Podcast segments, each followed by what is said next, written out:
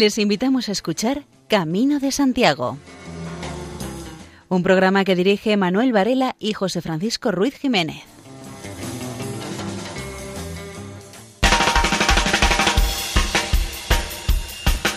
Reciban un saludo todos quienes están sintonizando esta emisora de Luis Miguel de Alves en la parte técnica, José Francisco Ruiz Jiménez en la supervisión y Manuel Antonio Varela que irá introduciendo las distintas intervenciones que se sucederán a lo largo del programa.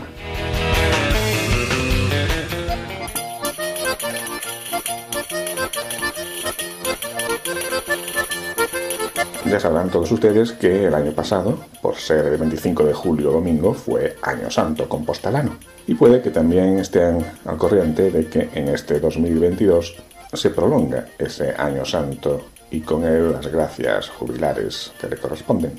Y este será el tema monográfico del que se ocupará Camino de Santiago hoy. Así que iremos escuchando a distintos especialistas que nos irán presentando aspectos siempre relacionados con este Año Santo, con este jubileo compostelado. Escuchamos, en primer lugar, una introducción a lo que representa el Año Santo compostelano a cargo del técnico de la Sociedad Anónima de Gestión del Jacobeo, Manuel Rodríguez. El Año Santo como tal, nace en la Edad Media. Hay teorías sobre si, si, empieza en el siglo XII o empieza a principios del siglo XV, en fin. Pero lo que es importante es que el Año Santo compostelano nació pensado para atraer más peregrinos a la ciudad de Santiago de Compostela que lograban una serie de indulgencias especiales visitando el sepulcro del apóstol y cumpliendo, eh, sucede también, una serie de requisitos eh, que establece la Catedral de Santiago. Hay un punto en común que a la hora de analizarlos destaca siempre, que el Año Santo como tal, la idea de crearlos para, de alguna manera, reforzar el santuario compostelano, tuvo éxito. Y si nos vamos a los años santos, que yo sí que no he estudiado, que son los anteriores al siglo XX, vi perfectamente en lo poco que hay publicado, lo poco que están estudiados los años santos compostelanos, que si algo habían sido era un revulsivo de la peregrinación a Santiago. Es significativo, por ejemplo, si defendemos que, como defienden profesores como López Alsina, que el año santo empezaría, independientemente de que hubo jubileos anteriores para, por hechos específicos, incluso algunos de alcance anual, que de forma regular, que se viene celebrando desde el siglo XII. En el caso, por ejemplo, de que empezaran a celebrarse imitando a Roma, saben que el Año Santo Romano empezó en 1300, pues en el caso de que aquí comenzaran a celebrarse a principios del siglo XV, es muy significativo que, por ejemplo, las peregrinaciones inglesas cada vez que era Año Santo, en ese siglo XV, en Santiago de Compostela, el número de barcos legales que llegaban a Santiago con peregrinos ingleses se multiplicaba.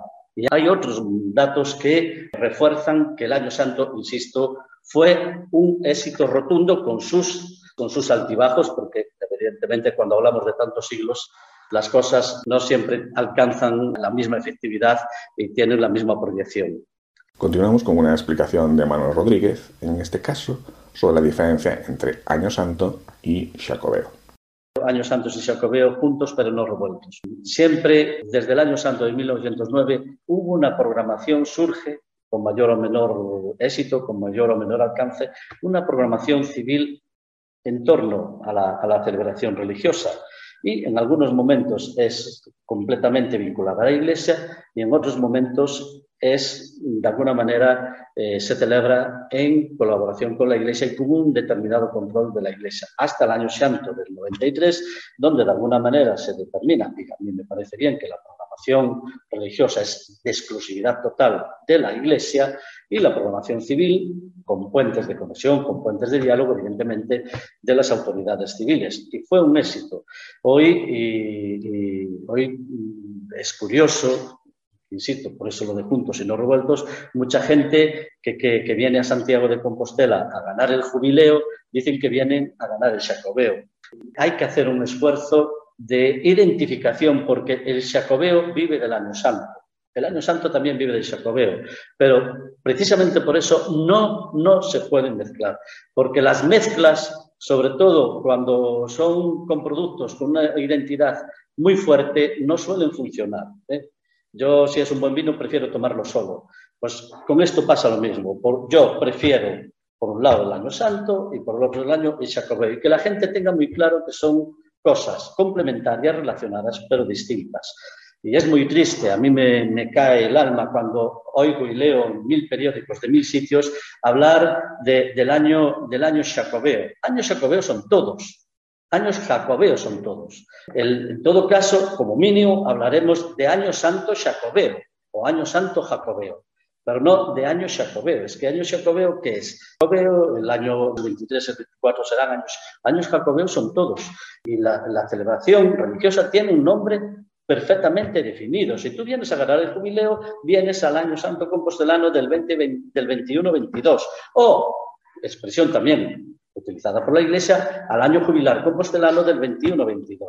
Y si vienes a eso y de paso vienes a pasarlo bien, vienes a la programación cultural, lúdica que va a haber y que hubo en todos estos años, pues entonces a lo mejor sí que vienes también a Jacobeo, pero yo creo que hay que hacer un esfuerzo de diferenciación para que una programación, una celebración no acabe usurpando la personalidad de la otra.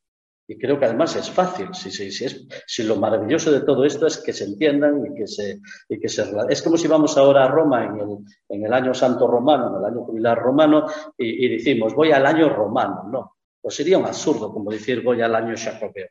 Exactamente igual, en mi modestísima opinión. Pero una opinión que va con segundas, porque, insisto, yo creo que si empezamos a confundir las cosas, vamos mal. Yo creo que los años santos van a seguir siendo un soporte de la ciudad de Santiago, un soporte de la programación, de la peregrinación, no tanto del Camino de Santiago, porque el Camino de Santiago es de siempre, es anterior al propio Año Santo y es de cada día. Pero el Año Santo sí es una celebración cíclica que ha aportado muchísimo a la ciudad de Santiago y a la propia peregrinación a Compostela y desde el 93 incluso está aportando muchísimo a Galicia, entonces, a través de la celebración del Jacobeo. Bien, pues yo creo que debemos tener las cosas muy claras, dar a cada uno lo que le corresponde y seguir potenciando los años santos, la Iglesia desde su parcela y la organización civil desde la suya. Y hay que hacer un esfuerzo por renovar esa programación. Hay ámbitos que todavía no se han tocado de lo que sería una reactualización, una revitalización de esa programación civil que sigue viviendo un poco del esquema del 93. Ojalá sea así. Acabamos de escuchar a Manuel Rodríguez, que forma parte de la institución que desde el mundo civil organiza los Años Santos. Y ahora escucharemos al delegado de catequesis en la Archidiócesis de Santiago, Miguel López Varela, que forma parte también de la organización del Año Santo, pero en este caso en la parte eclesiástica. Y Miguel López nos sigue aclarando estas diferencias entre año jubilar compostelano, año santo y jacobeo. Habitualmente escuchamos la expresión más difundida para referirnos al año jubilar compostelano es año jacobeo, ano jacobeo, como decimos en mi lengua gallega. Detrás de esa expresión, eh, para quienes conocen el latín, está la palabra Jacobus, que es la forma eh, latina de referirse al apóstol Santiago. Pero muchos en esta palabra de origen latino no reconocen este hecho, no, está esta raíz apostólica, sino que se encuentra un fenómeno neutro, aséptico, que define una experiencia a la que se puede acceder, sobre todo de manera cíclica, cuando el 25 de julio coincide en domingo. Todo esto al margen de esa expresión jubilar o de esa resonancia o raíz jubilar que posee el hecho jacobeo. Esto, de alguna manera, está expresando el hecho de que el camino de Santiago se pueda considerar como una especie de epifenómeno postcristiano y secular. Es una época postcristiana, es decir, en la que la cristiandad como régimen social y cultural y político ya no tiene vigencia. Bueno, pues esta expresión, año jacobeo, paradójicamente esta expresión tan clásica, clásica porque se remonta a las raíces apostólicas, clásica porque es una expresión clásica de la religiosidad católica que vino a caer en desuso no solo en la actualidad, digamos hace unos años, unas décadas, sino a lo largo de la historia en varias ocasiones. Bueno, pues a pesar de todo esto, el Camino de Santiago emerge como un fenómeno que vive al margen de su procedencia cristiana. Mucha gente ignora este hecho y lo hace hasta tal punto que podríamos hablar de una no causalidad. No ha sido la Iglesia la que ha promovido este hecho para que se convirtiese en un fenómeno social y cultural de nuestro tiempo, propio de la sociedad poscristiana o de la sociedad actual. No ha sido la Iglesia, ha sido la propia sociedad, la propia realidad que nos envuelve, la que lo ha colocado ahí.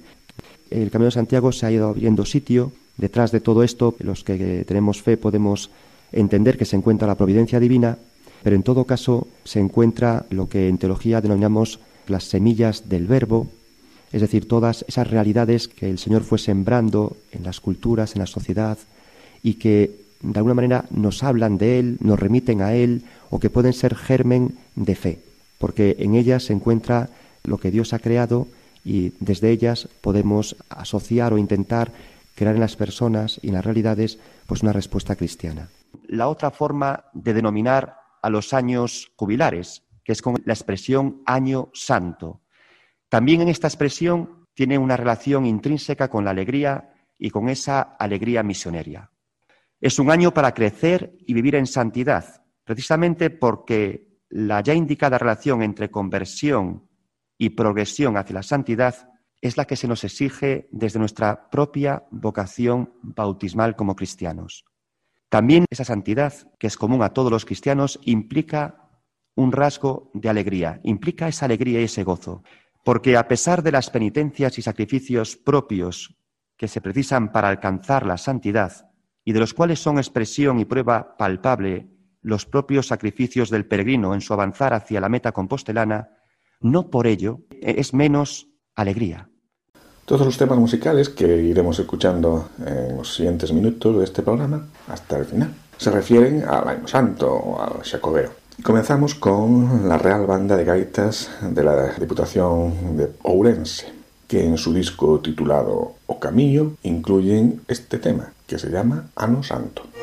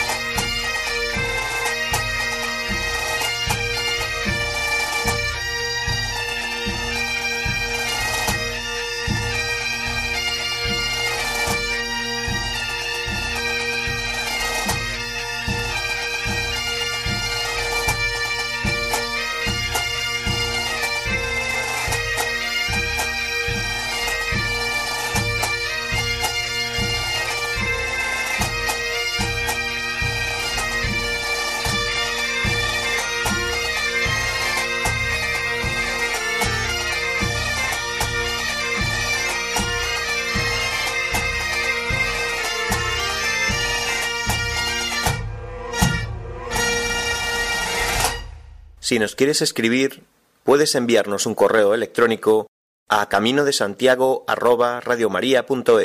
Volvemos a la parte civil que se encarga de organizar lo relacionado con el Año Santo. Y a quien vamos a escuchar es a Cecilia Pereira, máxima responsable del Chacobeo, esta institución del gobierno gallego. El Camino de Santiago es un espacio compartido, es un espacio común que está cargado de todo, de memoria, de historia, es un espacio de diálogo, es de encuentro, de intercambio cultural, de intercambio de conocimientos y donde se crea así como una relación muy especial entre la naturaleza, los vecinos, los peregrinos y da pie una reflexión introspectiva a cada uno, pero al final también es que nos invitan como un debate, ¿no? Acerca de lo que va a ser el futuro, no individual de cada uno, sino nuestro también como la sociedad. Y es evidente que la Iglesia tiene un papel fundamental. El camino nace por algo, nace por una peregrinación. La mayor parte de la gente que realiza el camino lo reconoce así, viene por motivos religiosos, y si no, dicen en segundo lugar espirituales. Hay otra pieza fundamental que son las propias asociaciones de amigos del camino, ahí, y en su inestimable labor está el renacer ¿no? del camino y el impulsar ese redescubrimiento del camino ¿no? a, a, finales del siglo XX y ahora en el XXI. El papel que tenemos las instituciones públicas, que a veces no somos conscientes, pero que nosotros también hacemos actividades y nos dirigimos al público y lo que queremos es difundir, divulgar, promocionar el camino, el conocimiento de su patrimonio natural, de su patrimonio inmaterial muchas de nuestras acciones tienen que ver también con la acogida. Uno de nuestros objetos fundamentales dentro del Sacobeo es también acoger y mejorar la experiencia del peregrino, pero teniendo siempre como muy claros principios de sostenibilidad, un control, el que esa experiencia sea tan gratificante como nos dicen las últimas encuestas que hemos realizado para los peregrinos, donde prácticamente un 99%, en las que hicimos para el plan estratégico del Sacobeo 2021, recomendarían hacer el camino. El, camino tiene algo que engancha ¿no? y que crea una hermandad. Y las instituciones, pues estamos ahí, por un lado, pues mejorando, conservando, señalizando los caminos. En Galicia hay 1.500 kilómetros de camino ya reconocidos y señalizados y nosotros nos ocupamos de mantenerlos. Intentamos hacerlos más accesibles. Están ahí todas las obras que se están realizando de accesibilidad a Santiago, de los distintos caminos de Galicia en sus entradas a la ciudad, pero también trabajamos en una accesibilidad virtual, ¿no? A través de aplicaciones y conocimiento y difusión.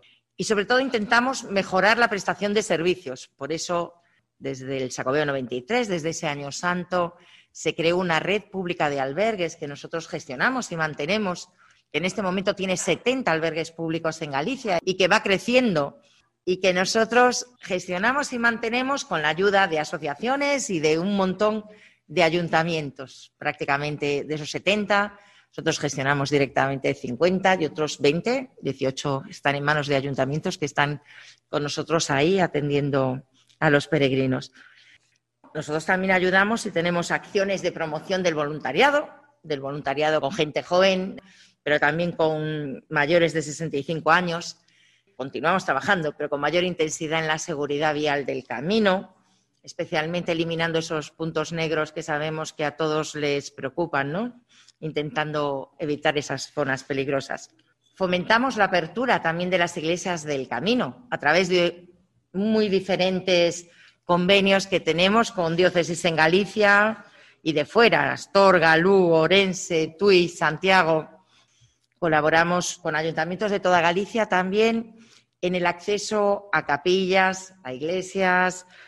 Tenemos un convenio especial con la Fundación Catedral. Y lo que no descuidamos es también esa otra parte de investigación y divulgativa. Comité Internacional de Expertos del Camino. Ellos son los que desde antes del 93 nos dan soporte a nuestras acciones y forman parte de esa cantidad que hacemos de congresos, publicaciones, conferencias, Seguimos trabajando para la difusión de la cultura jacobea. Estamos planteando, ya está en los últimos pasos, un nuevo máster en la Universidad de Santiago de Compostela sobre la gestión del camino y tenemos también en marcha desde hace unos cuantos años con la Fundación Catedral y con la Universidad de Santiago una cátedra del camino y de las peregrinaciones. Apoyamos también proyectos de participación para hacer que toda la sociedad civil se implique en el camino. Un gran programa que sacamos ya hace dos años, Oteu Xacobeo, que permite a la sociedad civil, a las fundaciones, a las asociaciones, a pequeños ayuntamientos, a la iniciativa privada, proponer proyectos que estén relacionados con los valores del camino o bien con el Xacobeo. Tenemos unas ayudas específicas para asociaciones, tenemos los premios del camino, existen los premios Elías Baliña, hacemos campañas de comunicación, exposiciones, pero sobre todo también intentamos coordinarnos y establecer como órganos de coordinación entre las administraciones y con otros implicados, con las asociaciones, con la Iglesia. Tenemos una comisión organizadora del, Jacobeo. Existe el Consejo Jacobeo que nos regula a todas las comunidades autónomas, nos coordina desde el Ministerio de Cultura, aquellas de la UNESCO. Estamos promocionando el camino en la Vía de la Plata ya directamente con las comunidades implicadas. Estamos asesorando a los portugueses que están también revitalizando su camino, ¿no? intentando identificarlo, señalizarlo. En definitiva, creo que hacemos también labores que conciencian a la sociedad acerca del gran valor que el camino tiene en todas sus dimensiones. No nos olvidamos nunca de la dimensión religiosa y espiritual, pero en todas ellas, en la cultural, intentamos estar ahí y demostrar al final lo beneficioso que es el camino para todos nosotros no tenemos mucho mérito, porque sabemos perfectamente que cualquier persona que hace el camino se convierte en un prescriptor que está todo el día insistiendo en lo increíble que ha sido esa experiencia y lo que ha supuesto, el cambio que le ha supuesto. Uno de los cantantes que más temas musicales ha dedicado al Sacobeo, al Año Santo, en los últimos meses es Manuele de Felisa, que en su último disco, Cancioneiro do Camino, incorpora el tema titulado Este Ano Xacobeo.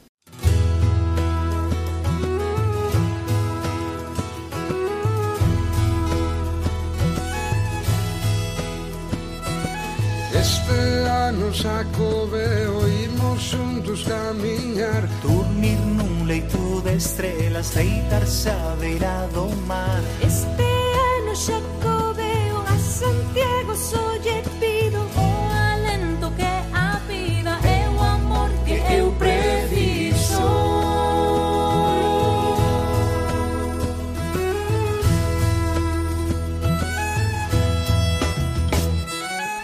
שצ'ל הסלו, אשתלה קטן, כלים במורינו, disfrutas demais. Xa o decía Gaiferos, o amor mandán, que a Galicia un día temos que chegar. De Galicia son as meigas e o viño do Ribeiro, as montañas do Caurel, xa me dixeron de sempre que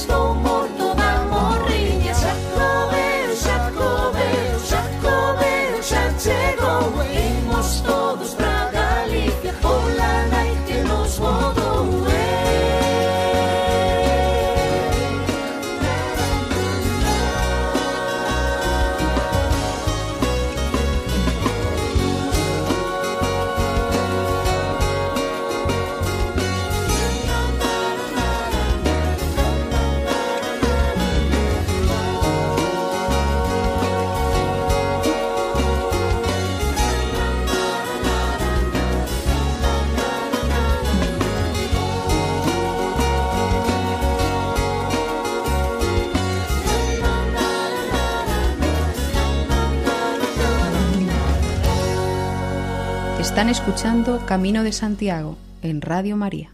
Desde hace unos meses hay un nuevo deán en la Catedral Compostelana. Es José Fernández Lago, que intervino en el penúltimo de los congresos realizados por Recogida Cristiana en los Caminos de Santiago. Y una parte de su intervención fue sobre el jubileo en el Antiguo Testamento. La principal legislación sobre el año jubilar se encuentra en la Biblia, en el Código de Santidad, que son así diez capítulos del libro del Levítico, del 17 al 26, cuyo estrato más antiguo hay que fecharlo en el año 516 a.C. Esta legislación se reelabora y amplía a lo largo del siglo V Cristo. El Código de Santidad le dedica casi todo el capítulo 25 del libro del Levítico al encargo divino en el monte Sinaí de respetar el año sabático y el año jubilar. La frecuencia con que se debía tener el año jubilar era al cabo de siete semanas de años, siete por siete, cuarenta y nueve, y el quincuagésimo era el año jubilar. Este comenzaba el día de la expiación, Yom Kippur. El sentido que tiene el año jubilar es de remisión de deuda y liberación de esclavos. El sentido del año de jubileo consiste en promulgar una gran liberación en todo el país para todos sus habitantes, de modo que cada uno vuelva a ser dueño de todas sus propiedades y cada persona vuelva a su casa, a su familia, a su hogar. Cierto que si el esclavo quiere permanecer a perpetuidad con su dueño, puede hacerlo. Esta ley de liberación de esclavos no afectaba al extranjero, sino solo al hermano hebreo, el considerado entonces como prójimo, que había sido objeto de la liberación de Egipto. En lo tocante a las tierras, se indica en el libro del Levítico que los israelitas no podrán vender para siempre sus campos, pues la tierra es del Señor. De este modo, lo que ellos venden no son las tierras, sino las cosechas. Con esta forma de proceder se intenta evitar la acumulación de posesiones en manos de unos pocos. Si buscamos lo nuevo del año jubilar respecto de los otros años, uno de los aspectos más claros a lo largo de ese año es la prohibición de trabajar la tierra, que queda a barbecho, a beneficio de los más pobres. El barbecho de la tierra pasa a ser algo más que una simple técnica agrícola, para convertirse en un medio de sustento de los más pobres y en la búsqueda de un equilibrio económico entre los distintos miembros de la sociedad. Lo propio del jubileo es, pues, el regreso de cada hombre a su hogar. De ahí que si uno era esclavo de un hermano hebreo, podía conseguir la libertad por haberle sido condonada la deuda contraída, que era la fuente de su esclavitud, o bien por liberación directa en virtud del año jubilar. Llegó el año jubilar, quedas libre. El año jubilar garantizaban a todos unas posibilidades mínimas para vivir una existencia digna. Además, con ellas se ha establecido un puente para poder aceptar los rasgos propios de la predicación de Jesús sobre el reino de Dios. Una concepción que de otro modo podría resultar en extremo utópica. Y tras conocer lo que representaba el jubileo en el Antiguo Testamento, corresponde ahora conocer brevemente lo que representa en el Nuevo Testamento. Nos lo cuenta José Fernández Lago. El año jubilar en los Evangelios, fruto de la predicación de Jesús. Hay alusiones de Jesús al año de gracia. En Jesús, dice San Mateo, reside el Espíritu para traer el derecho a las naciones que pondrán en él su esperanza. Cuando se habla de las naciones en la Biblia, se habla de los pueblos paganos. Su mesianismo va orientado a conseguir la justicia, realidad que tiene en la Biblia el sentido de salvación. Jesús mostrándose como el siervo que no quebrará la caña cascada ni apagará la mecha humeante, muestra que su venida es un servicio en favor de los más débiles, de los oprimidos y olvidados. Mientras que los habitantes de Nazaret esperaban que se cumpliera otro aspecto que se refería anteriormente, el día de la venganza de nuestro Dios, apareció Jesús como Mesías esperado para conceder la remisión de las deudas y la liberación de las personas. El jubileo veterotestamentario hacía referencia al Mesías y al tiempo de salvación por él establecido. En la sociedad actual, al mencionar el jubileo, solemos referirnos a la justificación que Dios ofrece por la fe, que hemos de considerar un verdadero jubileo espiritual. Justo eso es lo que vemos en la enseñanza de San Pablo, en especial en su carta a los romanos. Judíos y paganos, dice ya al principio casi, han incurrido todos en el pecado. Todos pecaron y carecen de la gloria de Dios. La propia ley mosaica dice que nadie cumple la ley en su totalidad, de suerte que en virtud del cumplimiento de la ley no podría salvarse ni uno. Claro, uno piensa en la ley como si fueran los diez mandamientos, nada más. Hay normas, decretos, cuentan los fariseos 613 preceptos. Dios, por su gracia, nos justifica por la redención de nuestro Señor Jesucristo, a quien el Padre puso como propiciación por su sangre, por la cual se nos espían los pecados. Dios muestra, al dejar sin castigo los pecados cometidos, que está haciéndonos una gracia. Algo así como un jubileo, un indulto, pues borra, en virtud de la sangre de Cristo, derramada como sacrificio expiatorio, todo el mal que habíamos hecho en un tiempo anterior. Ahora muestra su disposición a salvarnos, justificando a judíos y griegos por su fe en Cristo Jesús. Dios nos ofrece así, en la plenitud de los tiempos, de modo continuado, su gracia, mediante el anuncio de la buena nueva, la buena noticia, el Evangelio, y el valor expiatorio de la sangre de Cristo. José Fernández Lago trata ahora sobre el jubileo en Compostela, en concreto sobre su origen. Calixto II concedió un primer jubileo a la archidiócesis compostelana en el año 1122 y favoreció las peregrinaciones jacobeas, estableciendo numerosas indulgencias que se podían lucrar en Santiago. El hecho de que el primer jubileo se deba al Papa Calixto II no tiene por qué considerarse extraño por el hecho de ser anterior al primer jubileo romano concedido de forma estable. La razón de este jubileo tiene mucho que ver con la familiaridad de Calixto II con la archidiócesis compostelana. Siendo él todavía arzobispo de Vienne del Delfinado, en Francia, su hermano Raimundo de Borgoña era conde de Galicia. Además de las ocasiones en que haya visitado las tierras gallegas para ver a su hermano Raimundo, sabemos que estuvo presente en el entierro de ese hermano, cuyos restos descansan en la Catedral de Santiago, en la Capilla de las Reliquias. Mirando a la realización de lo concedido, sabemos que inmediatamente después de Calixto II, la crónica de Alfonso VII, que sitúa el primer año del emperador en 1126, dice que era año de jubileo. Ese año corresponde a la clave cronológica de los años santos compostelanos, es decir, 25 de julio fue domingo. Y vamos con una última intervención del deán de la Catedral de Santiago, José Fernández Lago, que ahora nos habla de la concesión estable del jubileo a Santiago de Compostela. Alejandro III elevó a definitivo lo que Calixto II había concedido para una ocasión.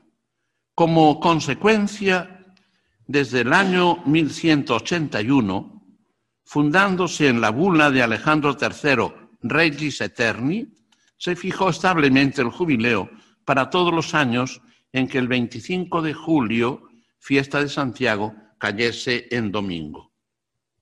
A esta bula alude Gaetano Moroni cuando escribe. Se dice además que Alejandro III concedió a la Iglesia de Compostela un jubileo. Aunque el manuscrito de la bula que se conserva en el archivo de la Catedral Compostelana sea del siglo XV y su autenticidad no esté muy clara, la realidad es que desde entonces los años santos se han celebrado coincidiendo la fiesta de Santiago en domingo. De hecho, un año más tarde, el año 1182, el propio rey Fernando II acudió en peregrinación a Santiago, pues él mismo afirma que otorgó un privilegio con motivo de su peregrinación. Seguimos con temas musicales dedicados a este año que estamos viviendo en su prórroga del jubileo compostelano. Es ahora la Orquesta Compostera que nos interpreta el tema titulado Año Santo Compostelano.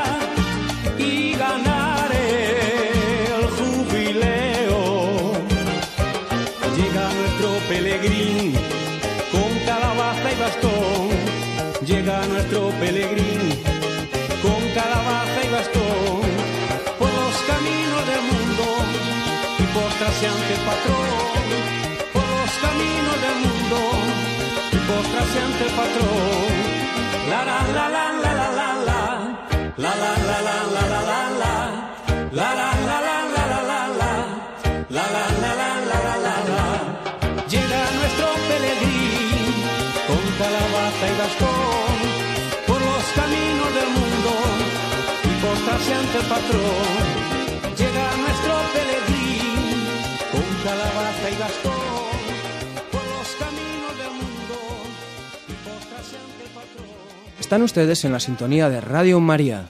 En la Archidiócesis de Santiago de Compostela, el encargado de la delegación de catequesis es Miguel López Varela. a quien vamos a escuchar en los próximos minutos. Y de lo primero que nos habla es del lema del Año Santo. Este proyecto eclesial que propone el Papa Francisco de una iglesia en salida. Lo podemos observar de manera particular en el lema, en el cartel y el hemagotipo elegidos para el evento. El lema lo conocemos, el lema del Año Santo. Sal de tu tierra, el apóstol te espera. El sonido con el que se convoque el baño compostelano. Un sonido hecho de paz, hecho de alegría, de gozo, de júbilo, tan necesarios en este momento. El lema se compone de dos oraciones. La primera de ellas, sal de tu tierra, posee un verbo de movimiento en imperativo. Se pretende reforzar de esta manera la invitación a participar en el Año Santo Compostelano, lo cual implica, en primer lugar, una salida. Esta primera oración corresponde, pues, dentro de esa sinfonía jubilar, al primer movimiento, alegro. Alegro que viene, una vez más, a aludir a esa alegría propia de la convocatoria de un nuevo jubileo. La segunda oración que compone el lema es El apóstol te espera. Con esta exhortación que el Papa Francisco nos hace de una iglesia en salida, retomada en este acontecimiento jubilar del Año Santo Compostelano, se nos está invitando a que nosotros que somos sal por naturaleza, por bautismo, hemos sido hechos sal para dar sabor y luz para alumbrar en esta tierra, tenemos que también, jugando con un juego de palabras, tenemos que convertirnos en sal que sale. La invitación es sal, peregrino, a ser sal. Ser sal de tu tierra. Retomando precisamente ese pasaje evangélico de Mateo, en el que Jesús define a los cristianos como sal y luz del mundo. El reto de la Iglesia, en este caso, será acompañar a los peregrinos que regresan a sus lugares de procedencia, el verdadero punto de partida de cada uno de ellos, el verdadero punto de partida del camino, porque uno comienza allí donde siente la llamada del deseo a ponerse en camino y salir de su tierra. El cristiano está llamado a iluminar y a dar sabor a la realidad donde se encuentra, allí donde vive, donde trabaja, de donde ha salido. Es allí donde tiene que ser sal de esa tierra. Todo aquel que ha salido de su tierra, se ha puesto en camino para encontrarse con Santiago Apóstol en Santiago, termine convirtiéndose a su vez en punto de salida, en sal en la tierra de la que había salido. Y de esta manera se va haciendo un ciclo virtuoso de evangelización, un círculo que va dando movimiento a esa iglesia en salida que el Papa Francisco sueña y que de alguna manera ha estado detrás y permea la estructuración y organización de nuestro año santo compostrano jubilar. Si la Iglesia aprovecha este año santo siendo una iglesia en salida, contribuirá a la nueva evangelización. Es la tesis de Miguel López Varela. Toda iglesia, la universal, pero también la particular y las, y las locales, todas ellas deben ser misioneras. Y a mayor razón, por causa del jubileo, lo ha de ser la iglesia compostelana. En efecto, esta iglesia que peregrina en esas tierras de Finisterre está llamada a compartir la alegría de un tesoro que encierra en sólidos y gruesos muros de su basílica, emblema de una ciudad y faro de peregrinación universal, pero un santuario que a pesar de ser fortaleza y torre de fe, a él se puede acceder por la estrecha y angosta puerta del perdón y de la misericordia, que cada año jubilar se abre para todos y hacia cuyos umbrales parten en salida por diversos caminos miles y miles de peregrinos. El jubileo compostrano puede ser una clarísima expresión de una iglesia en salida a los caminos del mundo, representados ahora por el camino por excelencia, el camino de Santiago. En consecuencia, la peregrinación a Santiago con sus diversos caminos y la acogida al final o en la meta del camino se define como espacios y ámbitos privilegiados para la llamada nueva evangelización. Recientemente indicaba el nuevo directorio para la catequesis que definía tanto la peregrinación como los santuarios asociados a la peregrinación, los definía como escenarios culturales contemporáneos, que son expresión de la situación de pluralismo y complejidad en la que se encuentra la catequesis y la evangelización.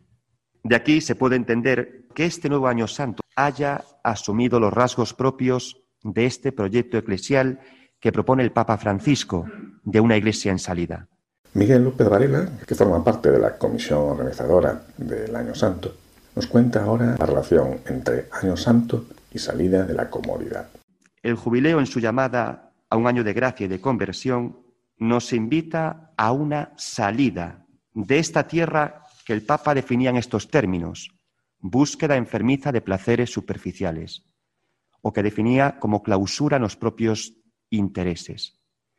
La conversión que reclama el año santo, por lo tanto, es siempre alegría, alegría que invita a una salida de la tierra del pecado hacia la tierra de las promesas, una salida hacia amplios frutos materiales y espirituales, de horizontes renovados y de plenitud de vida.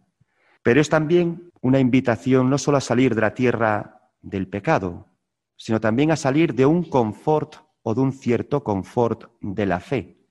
Porque a veces los creyentes estamos asentados en una fe cómoda, una fe tranquila, que evita las molestias propias del mundo. Si el Evangelio no nos molesta, no es el Espíritu de Dios el que nos conduce. Y una última intervención del delegado de catequesis de Santiago, Miguel López Varela. Intervención en la que nos ilumina sobre la correspondencia entre Año Santo y alegría, igual que hay una correspondencia entre evangelizar y alegría. El nuevo jubileo lleva implícita la alegría de invitar a todos los cristianos a empeñarse nuevamente en la evangelización o en la tarea evangelizadora de la Iglesia. La alegría no solo lo ha de ser para el peregrino que llegando a Santiago y por mediación del apóstol experimenta la misericordia y el amor de Dios en su vida. La alegría ha de surgir también de ese renovado interés por evangelizar. El año jubilar compostelano supondrá también una nueva invitación a una salida misionera para afrontar decididamente la nueva etapa evangelizadora a la que ha sido invitada toda la Iglesia desde que se viene hablando de nueva evangelización.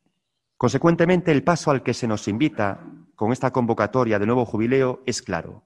Debemos avanzar desde la alegría de la convocatoria de un nuevo jubileo hacia la alegría de anunciar el Evangelio y evangelizar. O en otras palabras, nuestra alegría jubilar ha de volverse también alegría por evangelizar, alegría misionera. Una cosa lleva a la otra de manera indefectible. No podemos evangelizar si antes no hemos experimentado la alegría del Evangelio en nuestras vidas. Y el jubileo, a su vez, se convierte en una oportunidad para recuperar esa alegría y gozo y volver a recordar y acrecentar el fervor de lo que el Papa define como la dulce y confortadora alegría de evangelizar, incluso cuando hay que sembrar entre lágrimas, como así sucede en este momento actual que nos toca vivir. El proyecto papal de la Iglesia en salida se convierte también en el marco de comprensión del nuevo Año Santo Compostelano, por lo tanto y en consecuencia. Para poder entender todas las iniciativas generales y todas las propuestas específicas pensadas y promovidas para este nuevo jubileo compostelano, hay que situarse precisamente en este horizonte de salida eclesial. Me refiero a la alegría de un nuevo jubileo para la Iglesia en salida.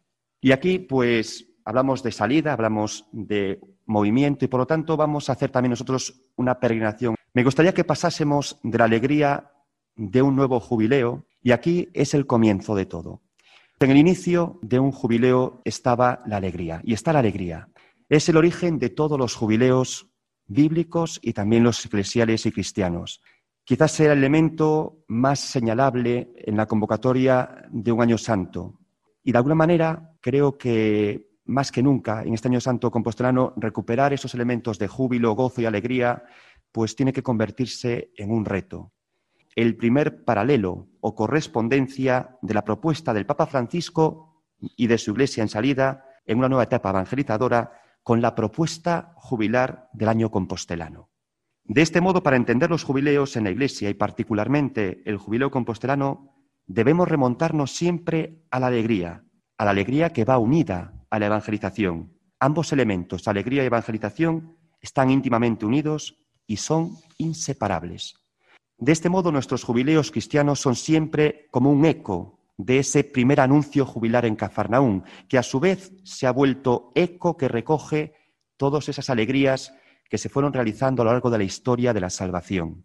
Y así como el evento alegre y gozoso del primer jubileo, también nuestro anuncio del jubileo compostelano ha de ser gozoso y alegre. Se ha de hacer sobre todo en este tiempo de pandemia, en el que más que nunca se reclama un grito de júbilo. Así, en conclusión, este jubileo y la alegría que produce, la alegría que es propia del Señor, es anticipo de las alegrías eternas del cielo. A esta alegría es a la que nos convoca este nuevo jubileo o año santo compostelano.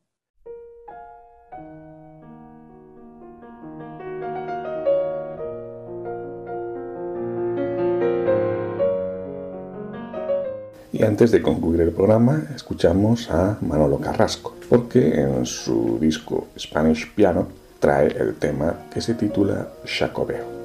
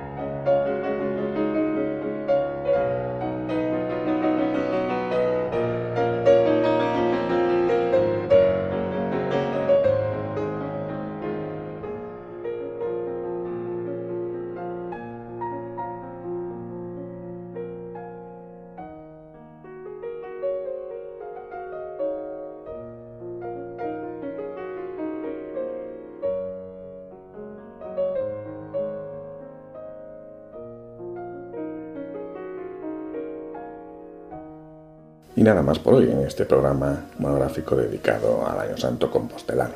Así que nos despedimos hasta dentro de 15 días. Muy buenas.